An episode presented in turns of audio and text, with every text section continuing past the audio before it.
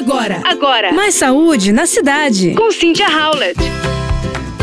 Você sabia que muitas vezes os lanchinhos podem ser, e geralmente são, os vilões da alimentação saudável? Mais de 25% das pessoas que fazem boas escolhas nas refeições principais, como almoço e jantar, acabam beliscando ultraprocessados e guloseimas na hora do lanche. E essas escolhas ruins, no momento de beliscar antes das refeições, estão ligadas a um IMC, o índice de massa corporal mais elevado, maior massa de gordura visceral e maiores concentrações também de triglicerídeo, todos associados a doenças metabólicas, como por exemplo, doenças, acidentes vasculares cerebrais, cardiovasculares e obesidade.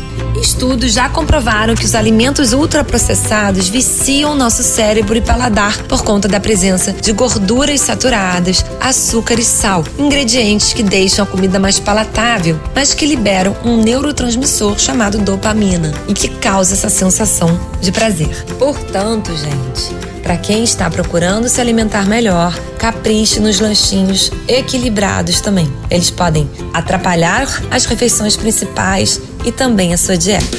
Você ouviu Mais saúde na cidade. Com Cynthia Howlett.